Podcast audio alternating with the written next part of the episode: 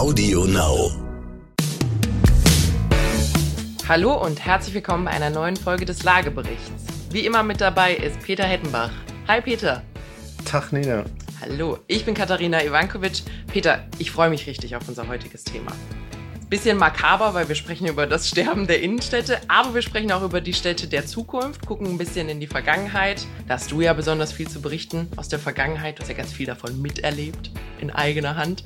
Von dem her bin ich da jetzt sehr gespannt, äh, wo wir da landen, wo geht's für die Städte hin und wo kommen sie her. Und dann legen wir mal los.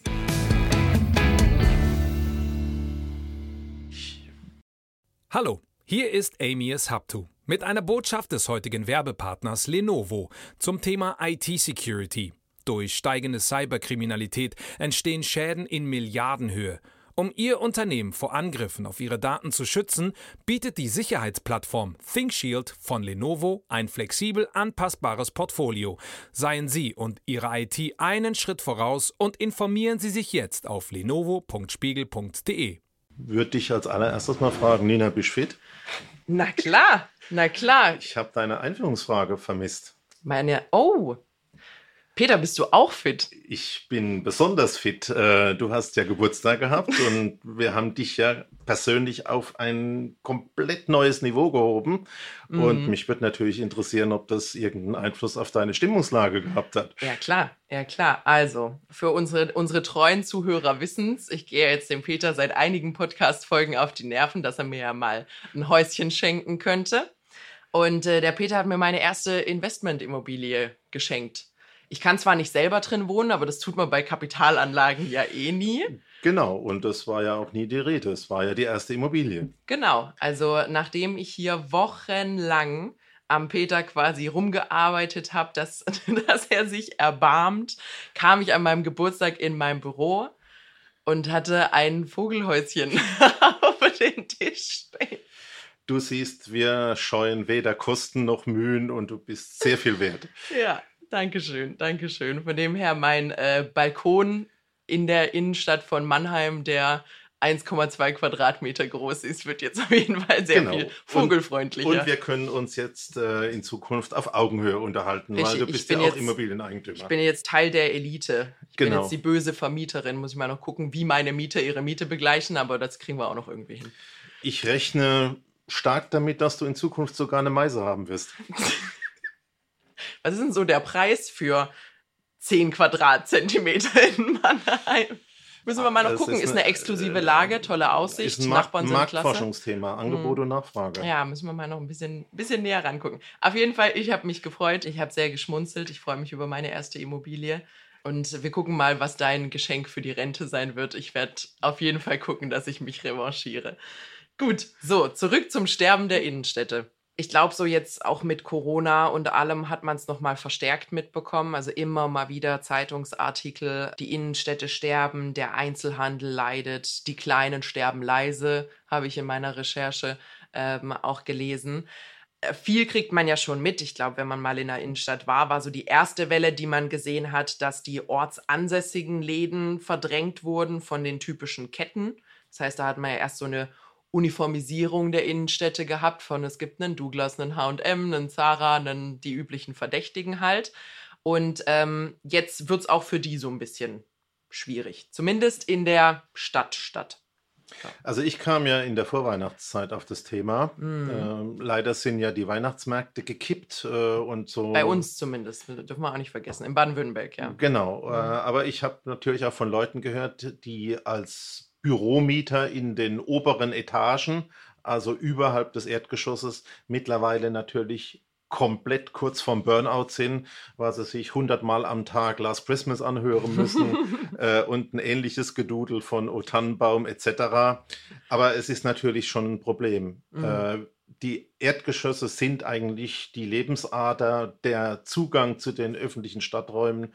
Und ich glaube, dass es natürlich schon ein Problem ist, wenn man sieht, dass zunehmend das Packpapier in den Scheiben hängt, die Einzelhändler aufgehen. Und wir wünschen uns alle irgendwie interessante Bio-Cafés mit kompostierbaren Teebeuteln und so einem Zeug. Aber Fakt heißt es ja, entweder die stehen komplett leer hm. oder du hast noch die Frequenz, dass du ein Lidl reinkriegst. Das Ja. ist natürlich schon ein fragliches Zukunftsbild. Total. Also ich äh, weiß es tatsächlich auch, also ich sehe es aus eigener Erfahrung, da wo ich herkomme. Kleiner Ort, 6000 Einwohner im Kernort. Und da war früher, also als ich ein Kind war, wo ich noch mit meinem kleinen äh, Schulranzen auf dem Heimweg war, hatte ich eine Menge Gelegenheiten, meine 1 Euro Taschengeld auszugeben. Also da gab es wirklich noch einen Schreibwarenladen, dann gab es so diese Kruschelläden, wo man so Diddlezeug kaufen Und den konnte. Kiosk. Den Kiosk, wo man irgendwie für 5 Cent pro Stück sich so eine kleine Papiertüte voll machen konnte. Es gab Spielwarenläden, auch etwas, was ich schon sehr lange nicht mehr gesehen habe, also richtige Spielwarenläden. Und einen Schlecker natürlich, wir hatten sogar zwei. Schlecker darf man an der Stelle auch nicht vergessen.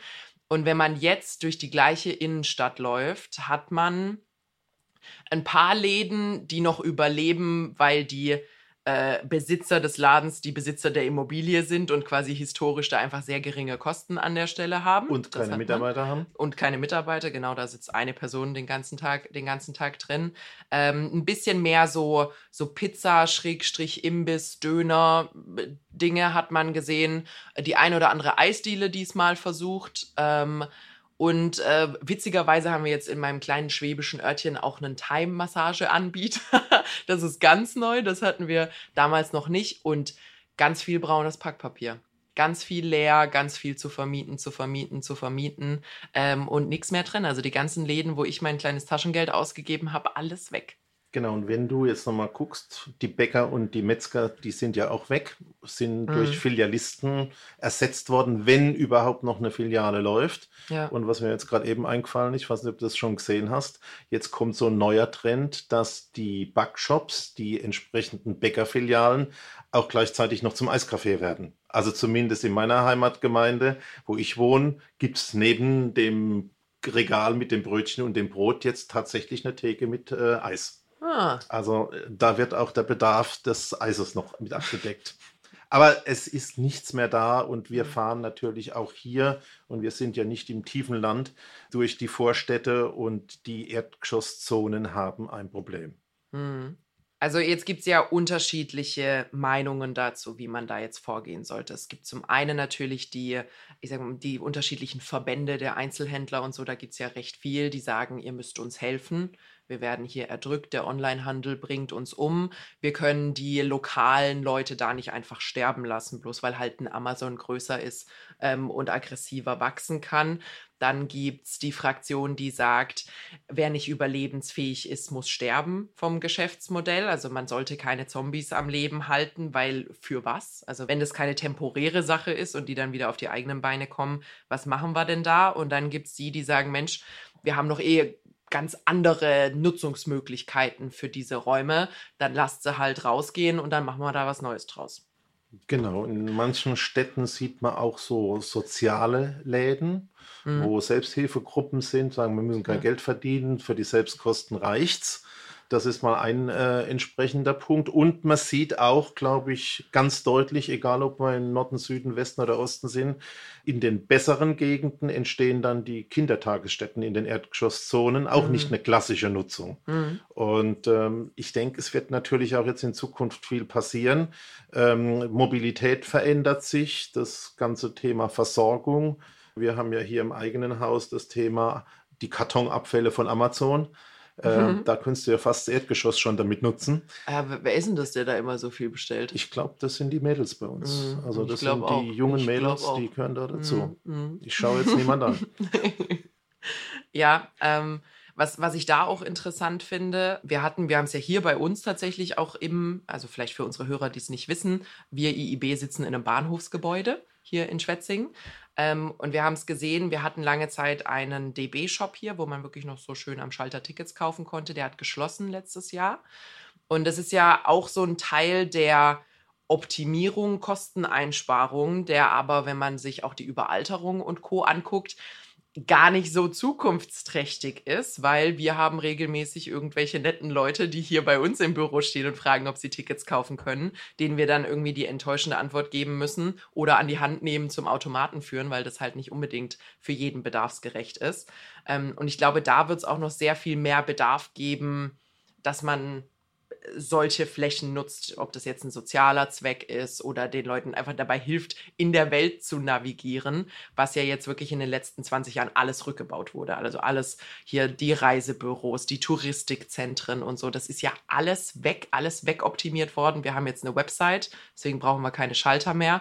Und ich glaube, auch da wird man wieder umdrehen müssen und sagen, nee, es ist halt nicht jeder online. Aber lass uns mal ein bisschen das nach äh, Stadtgrößen äh, mhm. strukturieren. Mhm. Ich glaube, da musst du sehr stark zwischen ganz großen Städten, mittelgroßen und kleinen und Kleinststädten unterscheiden. Mhm. Aber das ist ja nicht nur ein Thema von den Kleinst- und Kleinstädten. Nee. Man kann auch in die großen Städte gehen, ob du jetzt Wien oder New York oder Tokio anschaust.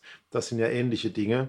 Und da ich ja aus meinem kleinen Schwätzingen kaum raus darf, äh, du schon in der großen Welt warst, wollte ich dich mal einfach fragen, wie sieht es denn da tatsächlich aus, wenn du dir Manhattan oder Manhattan anschaust? Ähm, ich habe, also ich gehe ja immer gern auf internationale Reise, wenn wir uns hier vorbereiten. Leider nur von meinem Arbeitsplatz aus, weil der Peter mir hier keine Reisebudgets zur Verfügung stellt. Jetzt hast du gerade eine Immobilie Wunsch. bekommen, also ich werde mich um das Thema Reisen auch noch kümmern. Sehr gut. Ich habe jetzt schon Angst davor. gut. Gut. Ja, ich habe einfach auch mal so ein bisschen in, ähm, in andere Städte geguckt, so London, New York City. Wie, wie sieht es denn da aus? Ähm, und die haben also andere Probleme, aber verwandte Probleme. Du hast natürlich sowohl in London als auch in New York als auch in LA die krassen Einkaufsstraßen, also da, wo ein Quadratmeter Gott weiß wie viel kostet, ähm, wo die ganzen Edelboutiquen drin sind. Das hat aber nichts mit Verkaufen zu tun, das hat was mit Marketing äh, zu tun. Also die müssen da sein, weil es zu deiner Marke beiträgt, wenn du in London in der Regent Street bist oder in New York da in den teuren, in den teuren Städten. Was ich aber bei äh, in New York extrem interessant fand, ähm, das, was in Deutschland recht geläufig ist, in Paris recht geläufig ist, diese Gewerbe plus drei plus vier Einheit, wo man dann Wohngebäude oben drüber hat. Wenn du mal aus New York wegdenkst, sieht man das zum Beispiel in den USA gar nicht so viel. Und mir war das nie wirklich aufgefallen, aber das ist teilweise bei denen tatsächlich in den, dem, was man bei uns B-Pläne nennen würde, bei denen sind es die Zoning Laws, also wie darf gebaut werden, äh, ausgeschlossen. Was ich total interessant finde, und das hat mich dann auf so eine lange Reise des Urban Plannings, der Städteplanung äh, international geschickt, äh, warum das denn so ist, wie, wie das entstanden ist. Und ähm, ich glaube, da gibt es jetzt einige Trends, die man sich jetzt mal angucken sollte, was, was äh, die Zukunft angeht. Und ähm, ich finde ein, ich gebe dir mal eine kleine Einleitung. Peter, äh, auf Englisch oder amerikanischem Englisch sagt man ja Downtown für drin in der Stadt. So auf, auf Deutsch sagt man Innenstadt, also drin in, äh, drin in der Stadt, nicht unten in der Stadt. Auf Französisch sagt Centre-Ville, im Zentrum der Stadt. Auf, äh, hier in England sagt man auch City Center. Was glaubst du denn, warum es in den USA Downtown heißt? Und nicht In Town also ich bin ja da nicht so kompetent, aber ich weiß, dass bei uns eben dieser Effekt grundsätzlich da ist, dass Wohnen mit Geschäften ähm, durchmischt äh, ist. Äh, es gibt in den anglosächsischen Ländern dieses Thema CBD, Central Business District, also mhm. der eigentliche Kern der Stadt, hat überhaupt keine Funktionen mehr zum Thema Wohnen. Mhm. Da ist ein reines Geschäftszentrum mhm. und ähm, Downtown, ja, hilft mal einem alten Mann. Gerne.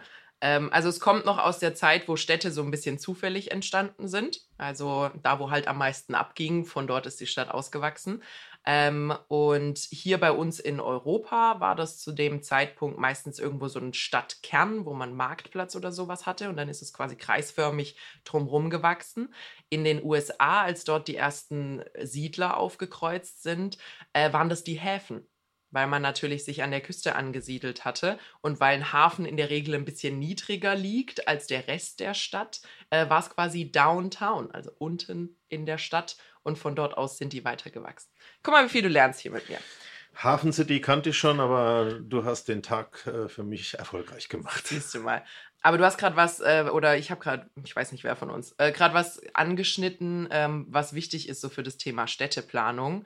Nämlich äh, bei uns in Europa ist es üblich, dass Wohnen und Gewerbe vereint sind. Und das ist natürlich auch historisch bedingt, weil unsere Städte sich so entwickelt haben. Die sind auf zu Fuß gehen ausgelegt gewesen, vielleicht dann mal Kutschen. Aber wenn man sich unsere Innenstädte anguckt, sind die definitiv nicht für Autos gebaut worden. Also merkt man, glaube ich, relativ häufig an Verkehrschaos, vor allem in historischen Städten. Und ähm, das ist noch so die Zeit von, es ist halt ein bisschen zufällig gewachsen. Da war kein richtiges Design dabei, da gab es ganz wenig Regulierungen, was darfst du bauen, wie darfst du es bauen, ähm, sondern es ist halt einfach so, wie der Bedarf der Leute war, wurde Wohn- und Geschäftsraum geschaffen, äh, damit die Leute möglichst effizient von zum Bäcker, zum Metzger und wieder nach Hause kommen. Da finde ich Paris übrigens interessant, weil Paris war ja genauso, war eine richtige Drecksstadt.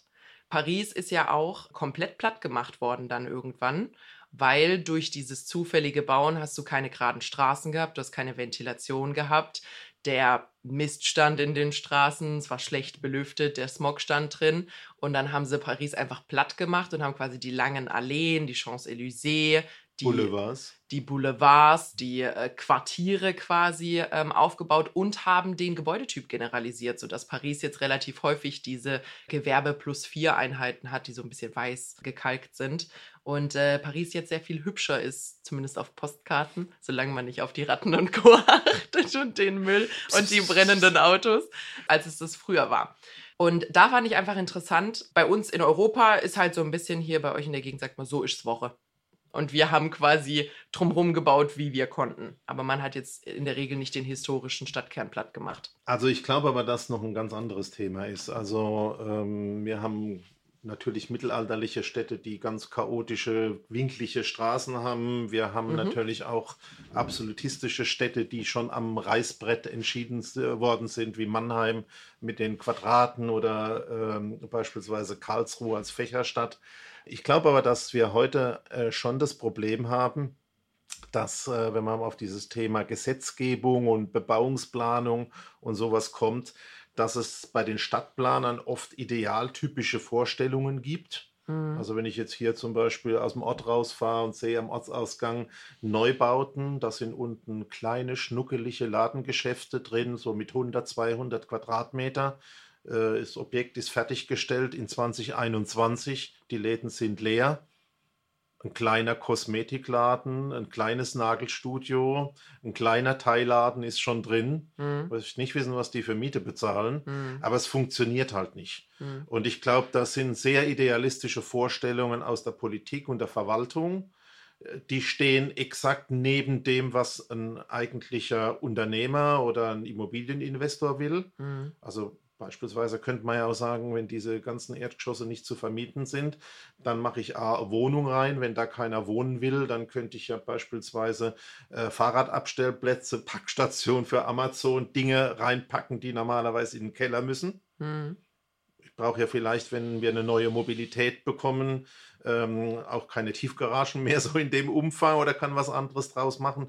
Oder vielleicht geht man sich daheim ja auf den Wecker in Homeoffice-Zeiten und äh, du kannst dir so ein Stück kleines Büro unten in deiner Straße oder an deiner Ecke mieten. Mhm. Äh, so wie man in Berlin eben schon viele im Café sitzen sieht, an diesen mhm. Stehbars mhm. mit ihrem Laptop.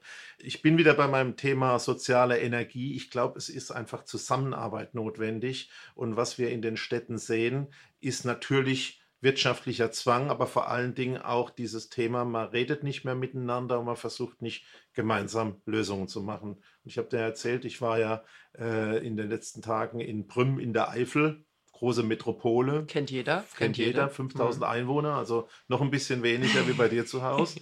Und du fährst nachts von der Autobahn, biegst irgendwie auf der Landstraße ab, alles ist rabenschwarz, abends um sieben. Mhm und auf einmal gibt es einen gleißenden Lichtpunkt irgendwo im Nirgendwo.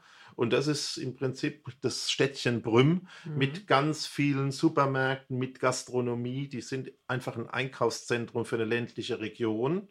Aber es ist schon auffällig, da ist noch viel, viel mehr los. Beispielsweise vielleicht weil du ja später mal genug Geld hast, es gibt einen Porsche-Händler, der 50 Porsche auf dem Hof stehen hat mhm. und es gibt einen Luxusuhrenladen, die würde man ja spätestens in schon... Brüm. In Brüm würdest du nicht mehr dort vermuten. Mhm. Und da kommt einfach alles zusammen, soziale Energie, da macht wirklich Kirche das Thema, da gibt es eine Basilika und ein historisches Kloster, da kommt die Politik, die Kirche, da kommen die Vereine, da kommen wirklich die entsprechenden Händler, alle zusammen und bemühen sich und haben ein tolles Konzept Weihnachtsbeleuchtung gemacht, haben dieses, kennt man ja auch nicht nur von Brüm, aber haben zum Beispiel das auch in den Sommer äh, übertragen und haben da so ein Motto gemacht, überall bunte Schirme aufzuspannen, machen Veranstaltungen und richtig aktiv. Also ich glaube, dass das auch ein äh, ganz wichtiger Punkt für die Zukunft ist, dass die Akteure zusammenarbeiten und zwar aus Überzeugung und nicht, weil die in irgendeinem so Workshop zusammengebracht werden und dann sagen, gesagt wird, mach doch mal, es wird schon was rauskommen und wir geben ein bisschen Geld dazu.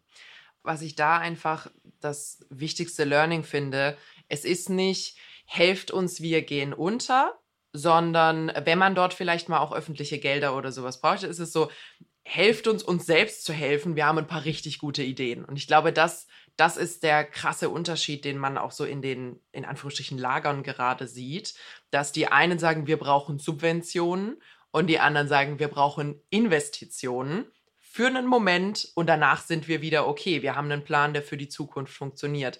Und ich glaube, das ist an der Stelle auch das Einzige, was funktionieren kann. Und Prüm beweist ja. Also bei mir glaub, ist es nicht so tatsächlich. Und ich glaube, wenn du Mannheim oder so anschaust, mhm. dann haben halt die Straßenräume, also es gibt ja so diesen Spruch, weiß ich nicht, ob du den mal gehört hast von den Städtebauern, äh, das Außen der Häuser ist das Innen der Städte.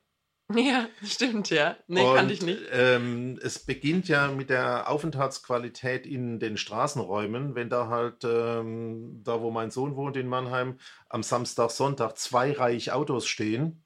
Geduldet mhm. und du nicht mal mehr alleine über die Straße gehen kannst, ähm, dann ist das halt ein Problem. Äh, wenn du aber es wirklich schaffst, eine Aufenthaltsqualität dort reinzukriegen. Eine Instagrammability. Instagrammability mhm. äh, mit dem Thema, Achtung, du hast Akteure, die mitspielen und du kriegst so diesen Main Street-Effekt, mhm. dass man also sagt, Mensch, da werden ein paar erste Stühle rausgestellt, da gibt es mhm. wirklich eine Gastronomie, die funktioniert.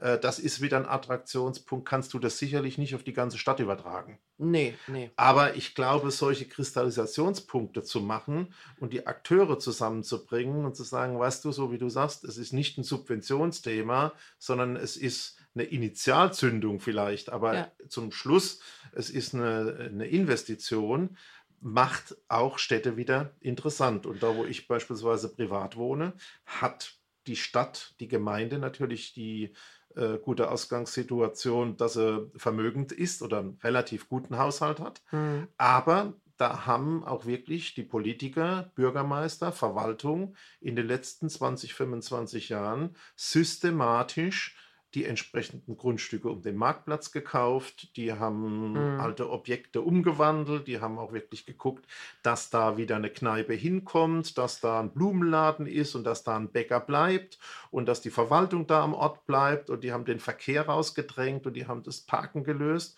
Und es ist ein attraktiver Punkt geworden. Und wir haben bei uns im Landkreis 54 Gemeinden und ich glaube, die haben da wirklich eine Alleinstellung mhm. bei ansonsten vergleichbaren Rahmenbedingungen. Mhm. Also da kommt es auf den Einzelnen an. Ich glaube, das ist, das ist auch so der wichtigste Punkt. Du musst als Stadt ähm, nicht einfach quasi das erhalten, was ja schon kaputt ist oder wo ja schon gerade eh offensichtlich keiner hin will, ähm, sondern du musst Leben in die Stadt bringen, um es ganz, ganz, ganz arg runterzubrechen. Du musst Leben in die Stadt bringen, du musst Nervfaktoren rausnehmen. Du hast gerade gesagt, Parken, Zugänglichkeit und so. Ich habe keine Lust, 20 Euro fürs Parken zu bezahlen. Ich habe keine Lust, 40 Minuten zu kreisen, bis ich einen Parkplatz habe. Also da die Hindernisse rausnehmen und dann einfach dafür sorgen, dass man sich dort gerne aufhält. Das könnten Kneipen sein, das könnten Cafés sein, da müssen Leute unterwegs sein, da muss man Gelächter hören, da muss einfach Gemeinschaft auf der Straße auch passieren. Übrigens, das, das beste Beispiel dafür, dass das funktioniert und was für einen, einen enormen Effekt das hat, ist für mich persönlich Berlin-Prenzlauer Berg. Und zwar entweder im Juni oder im, nehmen wir mal den November, wenn noch keine wirklichen Weihnachtsmärkte oder sowas sind. Berlin-Prenzlauer Berg im Sommer oder im Frühling, wenn die Sonne anfängt zu scheinen, ist so belebt. Du hast so viele, klar, die haben irgendwie Falafelshops und Cafés und veganes hier und veganes da, da kann man die Augen äh, verdrehen. Aber die haben alle so richtig gemütliche Draußensitzspots. Die Leute stehen mit dem Kaffeebecher in der Hand, unterhalten sich. Die Bürgersteige sind immer so ein bisschen mit Leuten voll. Du hast so richtig fast Urlaubsfeeling, wenn die Sonne scheint dort. Wenn du wirklich durchläufst und du hast einfach so einfach so eine Kulisse, in der man sich wohlfühlt und in der man auch gern verweilt, wo man sich gern dazustellt, sich auch einen Kaffee holt oder auch was zu essen holt und dort bleibt. Und der Kontrast dazu ist Berlin-Prenzlauer Berg im Winter oder Berlin im Winter. Nämlich, wenn alles dicht ist, du kannst nur reingehen, alles ist ein bisschen dunkler, äh, du hast niemanden mehr, der draußen sitzen kann und es ist absolut abweisend. Du hast nur noch Häuserwände, du siehst das hässliche Graffiti, du und da möchtest du gar nicht mehr wirklich bleiben. Und ich glaube, da ist wirklich, wenn du es schaffst, eine Gegend zu beleben, und das kann auch eine semi-befahrene Straße sein, das muss nicht wunderschön sein. Berlin ist, wenn man genauer hinguckt, selten schön. Aber ich glaube, da, das muss einfach der Fokuspunkt sein. Bitte nicht den alten Kruschladen retten, sondern dafür sorgen, dass es einen neuen, besseren Grund gibt, warum die Leute hinkommen sollten. Aber lass uns mal ein bisschen praktischer werden. Du bist ja jetzt auch auf der Seite der Immobilieneigentümer. Mhm. Du stellst dir jetzt ich auch Weihnachtslichter in meinem Häuschen. Das wäre natürlich ein erster Punkt und das Thema Ostern können wir auch gleich abfackeln.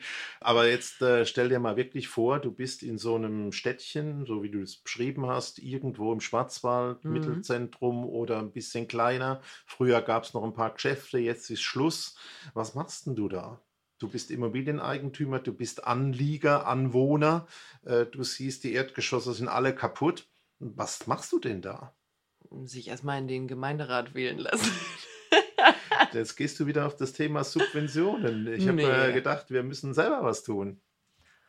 Also wenn man ganz alleine ist, also ich glaube, ganz alleine kriegt man das Ding, kriegt man das Ding nicht gewuppt. Was willst du machen? weißt du, was man aktuell machen könnte? Einen Donutladen aufmachen.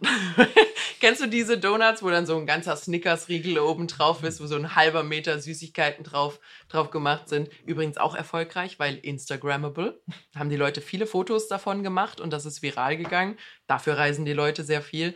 Äh, ich glaube aber alleine, also wenn du da jetzt zufällig in der Fußgängerzone das Haus von deinen Eltern geerbt hast und da war mal der Spielwarenladen drin, es kannst das tollste Geschäft der Welt hinmachen. Es wird kaum jemand wegen einem Geschäft kommen. Also es muss schon ein Gemeinschaftsprojekt sein. Das heißt, man muss die Leute irgendwie zusammentrommeln. Ja, äh, mit Sicherheit wirst du da eine Gemeinschaft brauchen, die aktiv wird. Aber ich könnte mir schon auch vorstellen, also wir reden jetzt nicht über ein ganz dörfliches Gebiet, sondern wir reden ja schon über städtische Strukturen. Mhm. Wenn du dir die Immobilienpreise anschaust, haben wir momentan die Situation, dass die mittleren Städte beliebter werden. Mhm. Ich glaube, dazu brauchst du als nächstes eine vernünftige Verkehrsanbindung und eine Glasfaserleitung. Absolut. Das wären mal so wichtige Strukturvoraussetzungen. Ja. Dann glaube ich, könntest du jetzt gerade vor diesem Neudenken, Homeoffice und dass dieses Thema Mischen von Arbeiten und Wohnen kommt, nicht mehr diese Trennung, das war ja Industrie, jetzt sind wir in der Digitalisierung, da könnte ich mir schon einige Rahmenbedingungen vorstellen, beispielsweise auch ganz bewusst junge Familien anzuziehen mhm. und beispielsweise die Kindertagesstätte dort reinzumachen. Sicherlich wirst du auch ähm, ein paar Läden einfach wieder zurückbauen müssen und machst eine Wohnung rein. Da gibt es ja offensichtlich den Bedarf. Ich glaube, dass es nicht so der große Wurf die Patentlösung ist, ich glaube, es kommt wieder auf diese Gemeinschaftsgeschichte an mhm. und ich denke auf zwei Grundvoraussetzungen, nämlich dass du das Thema ÖPNV hast und dass du das Thema IT-Anbindung ganz gut hinkriegst. Mhm. Und damit wirst du natürlich auch junge Leute wieder kriegen, denn ich glaube, wenn du jetzt mal deine Heimatgemeinde siehst, du bist ja auch gegangen und deine Geschwister auch, das ist ja, glaube ich, schon ein fataler Schaden bei deiner Großfamilie. Ach, 60 Prozent der Einwohner sind weg. Altersdurchschnitt direkt explodiert. Ja, ja. da ist jetzt äh, in Richtung 90 hat er sich ja, bewegt. Ähm, aber dann kriegst du natürlich auch wieder Entwicklungen, weil ein äh, örtlicher Einzelhändler oder eine Gastronomie, die lebt halt nicht vom Opa und der Oma, die 70, 80, 90 sind. Das heißt, was du sagst, ist, man muss absichtlich gentrifizieren Wir haben ja schon mal über Gentrifizierung gesprochen, wo man sagt, irgendwas ist unattraktiv. Weil es unattraktiv ist, ist es günstig. Dann kommen die jungen Leute, die Studenten, die äh, Künstler, die und so weiter, kommen hin. Die bringen ihre Kultur mit, die bringen Leben rein, die machen Pubs auf, die machen Cafés auf, die machen kleine Restaurants, kleine Läden, all dieses Zeugs auf. Das macht es lebenswerter. Weitere Leute kommen. Das heißt, wir müssen, wir müssen absichtlich gentrifizieren.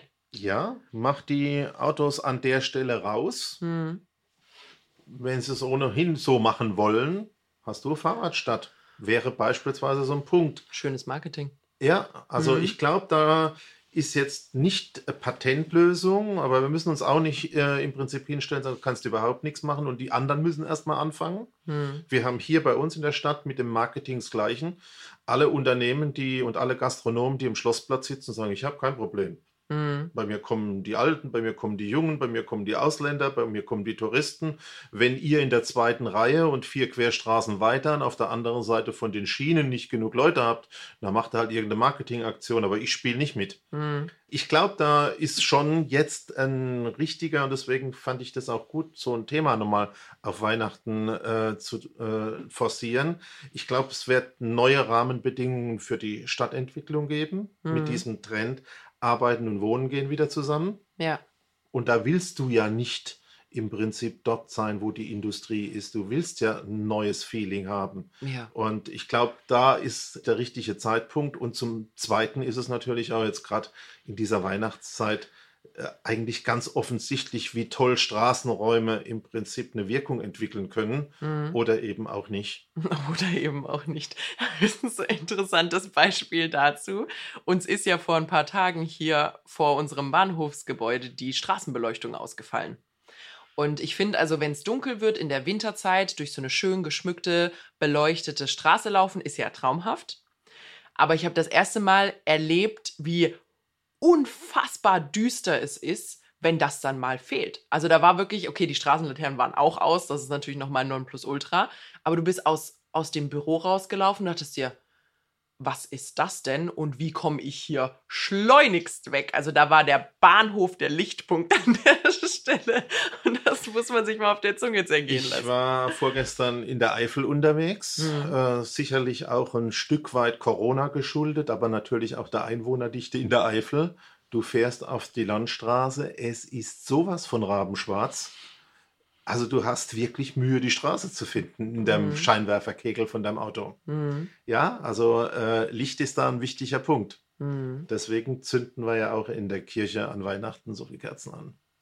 Richtig. Ich hätte noch ein Thema, was ich gern so ein bisschen anschneiden würde. Also wir haben jetzt darüber gesprochen, wie belebt man die Innenstädte und so. Und im Rahmen der Nachhaltigkeit, der Urbanisierung ist es ja ein recht kleines Ding. Also, also weißt du, was ich meine? Du Ja. hast jetzt damit, dass mehr Leute in der Innenstadt sind und die Eisdielen gut besucht sind, hast du jetzt nichts für die Überbevölkerung oder für die Nachhaltigkeit oder sonst irgendwas getan an der Stelle. Zumindest umweltmäßig nicht. Ja, aber nochmal, wenn wir uns über fehlenden Wohnraum in den Städten unterhalten, könnten wir uns auch mal als erstes darüber unterhalten, wie wir eine Wiederbelebung von dem Zeug machen, was da ist. 100 Prozent. Und das greift auch sehr gut in das Thema, ähm, was ich jetzt noch ansprechen wollte, nämlich dass ja die Städte oder Landkreise oder wie auch immer man organisiert ist, ja jetzt in der näheren Zukunft so viel mehr in die Pflicht kommen müssen, was quasi das aktive Design ihrer Region angeht, nämlich ja Mist, wenn jetzt halt irgendwie äh, Frankfurt überquillt, dann muss ich halt als die Region drumherum dafür sorgen, dass diese Nachfrage abweichen kann, ausweichen kann an attraktive Standorte. Ich muss diese Standorte aktiv entwickeln und nicht hoffen, dass irgendein Riesenunternehmer sich ansiedelt und dort 5000 Arbeitsplätze schafft, sodass die Leute dahin ziehen. Und dieses Thema jetzt wirklich quasi Active Urban Design oder ähm, wie man es nennen will, ist ja auch im Anbetracht der E-Mobilität, im Anbetracht von Umweltkatastrophen, von Nachhaltigkeit, wird es ja in den nächsten 50 Jahren so viel größer und wichtiger sein, als es jemals war. Ich habe übrigens vorhin gelesen, also wir wissen, es wird immer mehr urbanisiert werden. Du wirst immer mehr schwierige Situationen in ländlicheren Gegenden haben. Damit meine ich nicht nur Deutschland, sondern international. Die Leute werden immer mehr in die Großstädte ziehen. Bei der Gefahr von Umweltkatastrophen wirst du bis 2050 eine Verdopplung bis Verdreifachung der Anzahl von Menschen haben, die von quasi so Wirbelstürmen und Erdbeben bedroht sind. Das ist ja riesig. Also wenn du dir jetzt so eine überbevölkerte Großstadt vorstellst und da haut halt mal ein Erdbeben oder sowas rein, worauf die Stadt nicht vorbereitet ist, das sind ja Ultrakatastrophen, für die man sich vorbereiten kann. Und da fehlt mir noch so ein bisschen die, weißt du, der große Plan. Also klar ist es schön, wenn man da jetzt ein neues Stadtfest hat und ein Weihnachtslichtel und alles Mögliche, aber so dieses, dass da mal jemand richtig was in die Hand nimmt und sagt, wir bauen jetzt die Städte der Zukunft, wir gehen jetzt in die Postautostädte, wir sind nachhaltig, wir planen voraus, dass die Mobilität vielleicht auf dem Fahrrad und elektrisch und ähm, entprivatisiert und in der Sharing Economy oder sowas stattfindet. Das fehlt mir vor allem in Deutschland aktuell schon ziemlich. Aber nochmal, du hast verschiedene Infrastrukturen in der Stadt Verkehr und Pakete liefern und einkaufen und wohnen und Kinder und Senioren, alles verschiedene Infrastrukturen, die komplett nebeneinander laufen. Mhm. Die Zusammenarbeit ist ein Ausnahmefall. Mhm. Und es ist natürlich deswegen, ich bin wieder bei meiner sozialen Energie, zwingend Voraussetzung, okay, IT zu machen, Verkehr hinzukriegen, sind, glaube ich, die Grunddinge, ohne die geht gar nichts. Zeigt aber auch, ja. wie begrenzt das dann ist, wenn die Leute sagen, naja, also an dem Thema Digitalisierung und Glasfaser arbeiten wir schon 30 Jahre und vielleicht noch 30 Jahre. Mhm. Das ist ein K.O.-Kriterium. Und natürlich können die, die Häuser haben, nicht sagen, was mal auf, die bei der Stadtentwicklung machen lauter so blöde Vorschläge, kleine Ladengeschäfte mit Fensterfront ins Erdgeschoss beim Neubau zu zaubern. Ich finde aber kein Mieter ist auch doof. Also da müssen die Menschen wieder mehr aufeinander zugehen und müssen sich wieder überlegen, wie kann man Geld verdienen in den Städten. Das kann nicht nur mit Subventionen funktionieren. Mhm. Also gerade bei dem Thema wäre für mich der Staat auch wieder, bringt die Menschen zusammen und sorgt dafür, dass der eine hat eine Wohninfrastruktur und der andere hat ein Stück Verkehrsinfrastruktur und über sowas wie beispielsweise Elektromobilität und das Thema Ladestation im eigenen Haus mhm. würde ja ein ganz neues Denken ermöglichen. Da muss man nicht die Tankstelle haben und noch irgendwie äh, zum Tanken fahren, sondern das kommt ja jetzt so ein bisschen über Elektroautos. Das kannst du auch daheim machen oder wenn du mal eine Stunde beim Einkaufen bist. Mhm. Also da wird, glaube ich, jetzt eine richtige Chance entstehen, die man aber nicht mit Schlaf und mit Nebeneinander äh, im Prinzip lösen kann. Ah, Peter, das wird schon. es wird schon. Wir brauchen, man müsste, jemand sollte. Deine Lieblingsworte. Mein Lieblingsthema, nee. genau. Ähm, was ich da aber einfach noch als letztes, als letztes Thema ähm, zum Beobachten richtig interessant finde, man hat es ja bei der, ähm, sag mal, so Breitband- und Telefoninfrastruktur gesehen, dass es quasi Regionen, Städte, Länder gab, die dort lange hinterher waren dann einfach eine Technologiestufe übersprungen haben und quasi direkt mit der neuesten Technologiestufe eingestiegen sind und dann viel besser unterwegs waren, als die, die alles mitgenommen haben. Zum Beispiel Handynetz oder so. Da gibt es viele Länder, die einfach Festnetz übersprungen haben, gesagt haben, wir bauen Funkmasten und haben jetzt 5G überall. Spanien. Ja. Digitalisierungsgrad. Ja, wir sind es auf jeden Fall nicht. also, ich bin letztens wieder Zug gefahren. Es war eine Zumutung. Also, wenn jemand umgekippt wäre und äh, einen Notarzt gebraucht hätte, weiß ich nicht, ob wir es hinbekommen hätten, einen Anruf abzusetzen. Aber das, äh, was ähnliches passiert mit den Städten, nämlich die, die jetzt lange Zeit unterentwickelt waren, die quasi weder ähm, die Autostadt, die Autoinfrastruktur hatten, sechsspurige Straßen hingestellt oder sonst irgendwas. Ähm, noch davor quasi die Strukturen, die wir haben, dass man irgendwelche historischen Altstädte hat die können jetzt quasi direkt einen Sprung weitermachen und in ein direktes, zukunftsträchtiges Urban Design gehen und sagen, wir planen die U-Bahn mit, dann müssen wir keine Häuser abreißen, dann hast du quasi keine, keine Dinge, die dich da aufhalten. Wir planen die U-Bahn mit, äh, wir planen die Innenstadt auf Fahrrädern, wir planen Park-and-Ride, Parkplätze oder sonst irgendwas. Und da bin ich mal richtig, richtig, richtig gespannt, wo es da hingeht und wer, wer da ein paar schöne, schöne Beispiele hat. Gibt es schon ein paar Städte international, die sich, äh, die sich da schon drauf positionieren? Deutsche leider noch nicht so. Genau, ich, äh, es gibt so irgendwie 1000 Kilometer nördlich von äh, unserem Silicon Valley so eine Musterstadt. Mir fällt jetzt der Name nicht ein. Ich kenne mich ja nur in der Eifel und im Odenwald aus. Für die internationalen Dinge äh, bist du ja Ja, ja. Ähm, die machen genau das und sind ein richtiger Hotspot geworden für die Hightechies, Hm? die sagen, hey, es ist nicht mehr bezahlbar im Silicon Valley. Äh, auch als äh, gut verdienender Programmierer kann ich Immobilienpreise nicht mehr dort machen. Entfernungen sind ein bisschen größer, 1000 Kilometer. Das ist eins. Ich weiß, Birmingham ist äh, in UK so ein Fall. Hm. Äh, London zu teuer. Hm. 150 Kilometer weiter weg, Birmingham, schönen traditioneller Ortskern, jetzt auch viel Fahrrad und so weiter. Also ich glaube, dieses Thema Digitalwirtschaft, Homeoffice, alles, was jetzt mit Corona gekommen ist, diese Naturkatastrophen, glaube ich wirklich, äh, bieten die Chance ähm, für die Aktivisten dort tatsächlich neue Mhm. Standortvorteile zu schaffen. Und wenn du jetzt Gewerbesteuer könnte man auch mal Und Wenn du jetzt ansprechen. natürlich Immobilieneigentümer in deiner Heimatgemeinde bist, sorgst du jetzt eben dafür, dass da als allererstes mal ein geiles Internet entsteht, Hm. dass dann in einer Straße richtig was abgeht. Vielleicht kennst du ja ein paar Künstler oder bringst deine Gentrifizierung in Gang. Hm. Donutshop, Und- Donutstop und Do- Iced Coffee. Genau. ja. ähm, ich würde dein Büro hier untervermieten. Meins. Ja. Musst ich ja habe es doch erst ganz frisch bekommen. Das Eck, du hast sogar ein Eckbüro. Ich habe ein Corner Office, wie sich mit das Grünpflanze. gehört. Corner Richtig. Office mit Grünpflanze. Mhm. brauchst du ja dann alles nicht mehr und ähm, bringst dann deine Heimatgemeinde auf Vordermann. Und Oh, äh, du, Peter, ich hoffe, meine Mutter hört diese Folge nicht. Ansonsten lässt die mich nach Weihnachten nicht wieder zurückkommen. Sag das nicht so aber laut. einer muss ja anfangen und am besten nimmst du den Nachbarn oder wahrscheinlich ist es die Kollegin von links und rechts gleich mit und ähm, ja, mit dem Blick auf den Kurpark macht ihr da was ganz Besonderes. absolut. Kommst dann äh, mal zum Donutessen vorbei. Digital. Ich mache das Sehr schön. natürlich zum mit digitalen äh, Donutessen. Verkaufe ich dir als genau, NFT. Den kannst du dann im Chatroom zum Download für mich bereitstellen. Richtig, richtig. Sehr schön. So, Peter, wir haben genug gequatscht für diese Folge. Ich glaube, es wird auf jeden Fall Follow-up-Themen dazu geben. Ich glaube, So. da kommen jetzt in den nächsten Jahren einige geile Projekte, auch einige Städte, die sich städtemarketingmäßig richtig stark dort positionieren werden. Da bleiben wir also dran. Ich glaube aber fürs Jetzt langt's.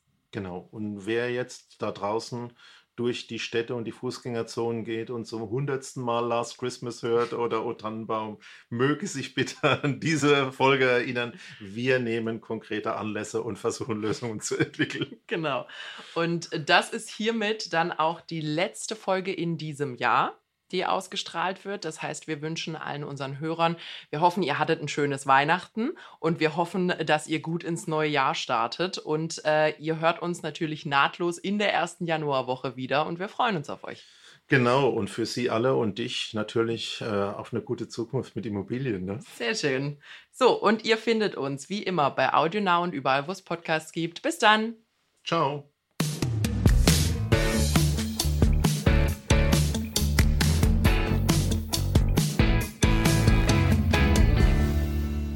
Dieser Podcast ist jetzt vorbei, aber wir hätten noch einen anderen Podcast-Tipp. Worum es genau geht, erzählt euch der Host am besten selbst. Hallo, ich bin Michelle. In unserem Podcast heute wichtig geht es nicht nur um die ganz großen Fragen, sondern auch um die Geschichten dahinter. Es geht um Hintergrundwissen und wirkliche Erkenntnisse. Dazu spreche ich mit handverlesenen JournalistInnen, mit SpitzenpolitikerInnen und auch mal mit meinem Opa. Wir wollen, dass ihr fundiert und informiert in den Tag startet. Hört doch mal rein, heute wichtig, auf Audio Now und überall, wo es Podcasts gibt.